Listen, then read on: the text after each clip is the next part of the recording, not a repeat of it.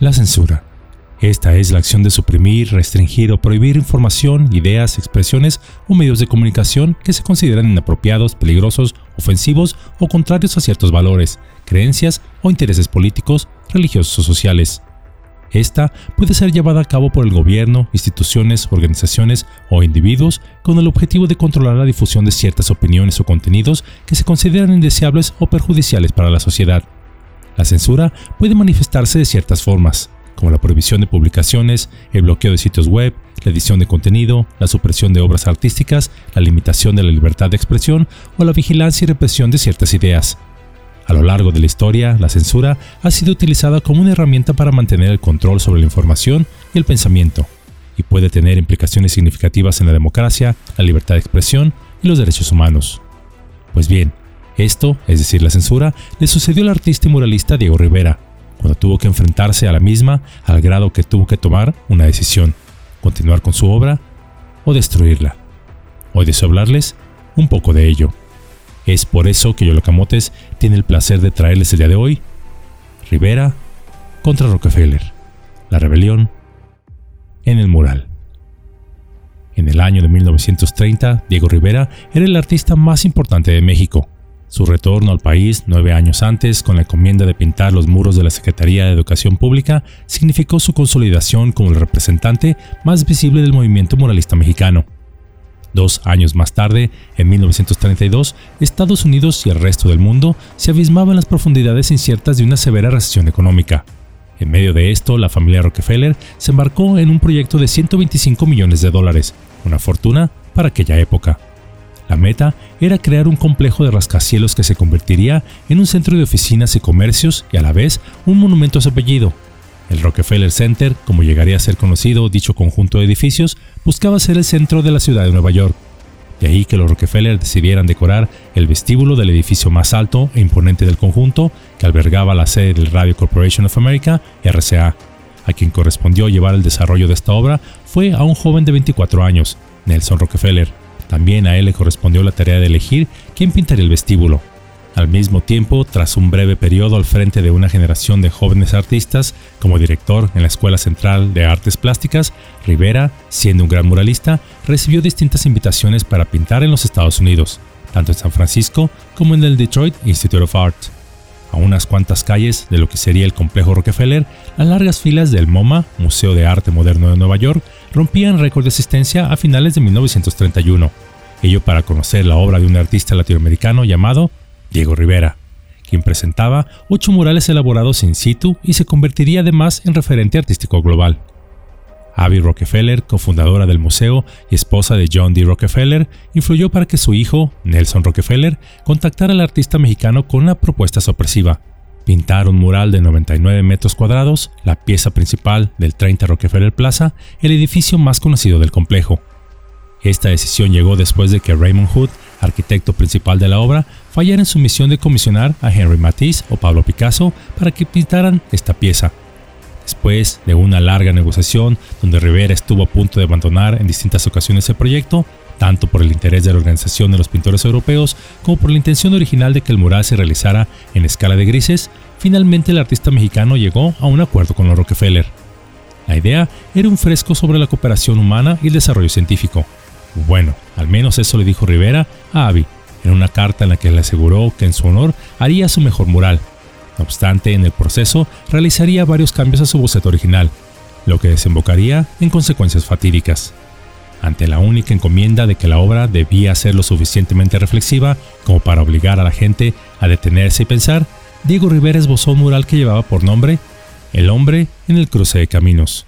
Fiel a su ideología socialista, Diego Rivera imaginó un mural que plasmaba los dos sistemas económicos que marcaron el siglo XX, el socialismo y el capitalismo, a partir de la comparación entre ambos modos de producción, Rivera dividió la obra en dos partes, separadas en el centro por un obrero que controla una máquina con enormes engranes. El primer plano del hombre en el cruce de caminos representaba un átomo con la división de los dos mundos encontrados gracias al avance de la ciencia y la invención tanto del microscopio como del telescopio. El microcosmos presentaba células, virus y bacterias, mientras que el macrocosmos aparecían estrellas, planetas y nebulosas. En el fondo, del lado izquierdo, Rivera presentó un mundo capitalista con tintes apocalípticos, con soldados portando máscaras biológicas y aviones de guerra que nublan el horizonte. Debajo, una protesta popular es reprimida por la policía montada en Nueva York, mientras que a un costado aparecía Charles Darwin en una radiografía de un cráneo humano, una crítica al darwinismo social y las teorías de superioridad racial. Del lado opuesto, Rivera presentaba una idealización del socialismo soviético, con el ejército rojo marchando en la parte superior, mientras que mujeres, niños y trabajadores se unían a la protesta. También aparecía Karl Marx, Leon Trotsky y Lenin, este último como el personaje más visible de toda la obra. Aunque el diseño original del hombre en el cruce de caminos fue aprobado por los Rockefeller tras conocer los bocetos preparatorios, la prensa hizo eco de la polémica de los personajes en el mural. Rivera avanzó en el mural hasta que en abril de 1933 el diario New York World Telegram publicó un artículo donde criticaba abiertamente esta obra, tildándola de propaganda anticapitalista. La principal modificación que hizo Rivera fue la adición del rostro de Vladimir Lenin a uno de los trabajadores. También apareció Leon Trotsky y Karl Marx junto a otros símbolos comunistas.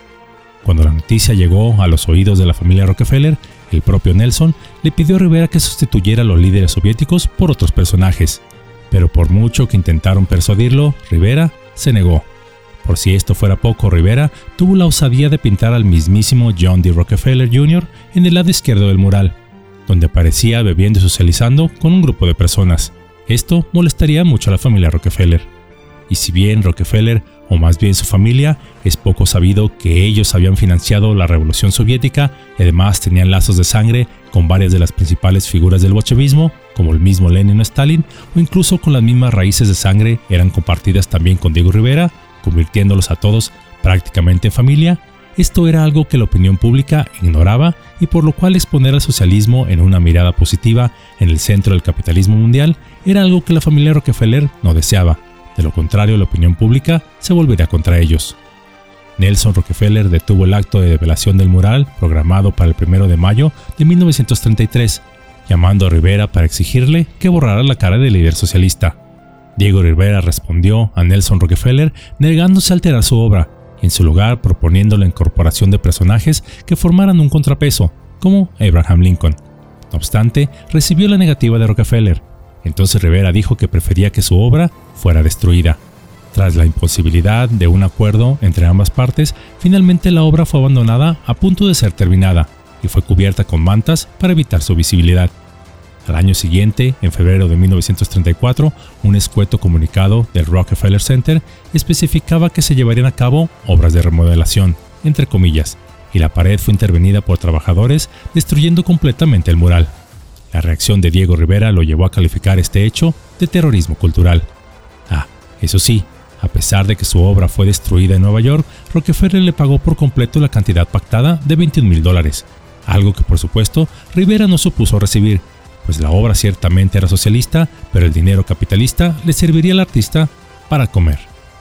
La censura de los Rockefeller hizo que Rivera perdiera la comisión para realizar un mural para la empresa General Motors, no obstante, Rivera decidió quedarse en Nueva York y vengarse de la familia con guante blanco, pues el dinero conseguido por la ejecución del incompleto mural lo empleó para pintar en la New Worker School de los Estados Unidos, la cual era una escuela para trabajadores en un centro de formación ideológica del Partido Comunista de los Estados Unidos, en una serie de 21 tableros en el cual Rivera tituló El retrato de los Estados Unidos, donde en uno de ellos pintaría a John D. Rockefeller.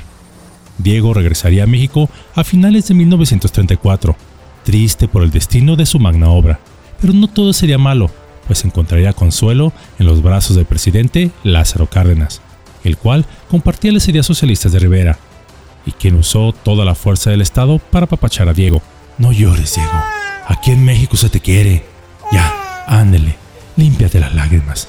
No llores más y para que se contentara y de nuevo sonriera, le comisionaría la misma obra pero ahora en el Palacio de Bellas Artes, donde gracias a distintos bocetos y fotografías de su obra anterior le permitieron a Rivera recrear El hombre en el cruce de caminos, en la que además no solo incluyó a Lenin, sino que se dio el lujo de agregar con toda alegría a todo el panteón marxista.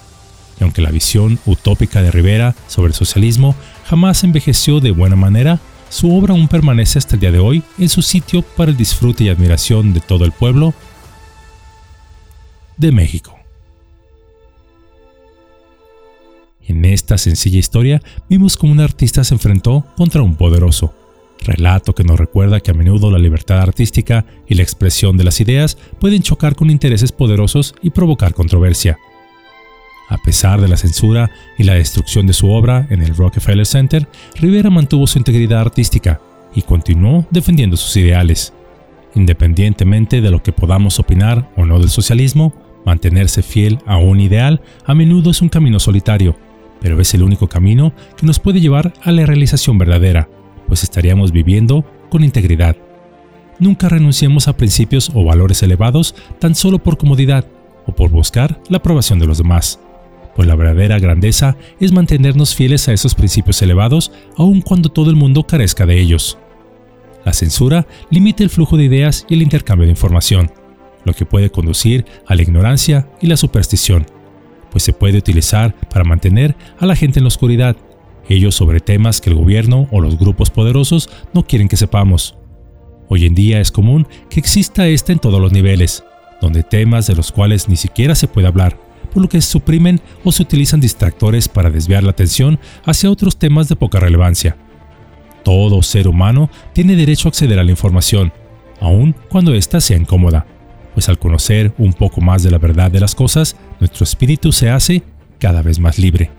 Rodéate de aquellas personas que apoyen tus sueños, que te escuchen antes de criticarte. No tengas miedo de defender tus creencias, incluso cuando esto sea difícil, pues la censura puede intentar apagar nuestras voces, pero jamás extinguirá la llama de nuestros principios ya que quizá ésta puede ocultar la verdad, pero jamás podrá ocultar nuestra determinación por defender aquello que es justo y honesto.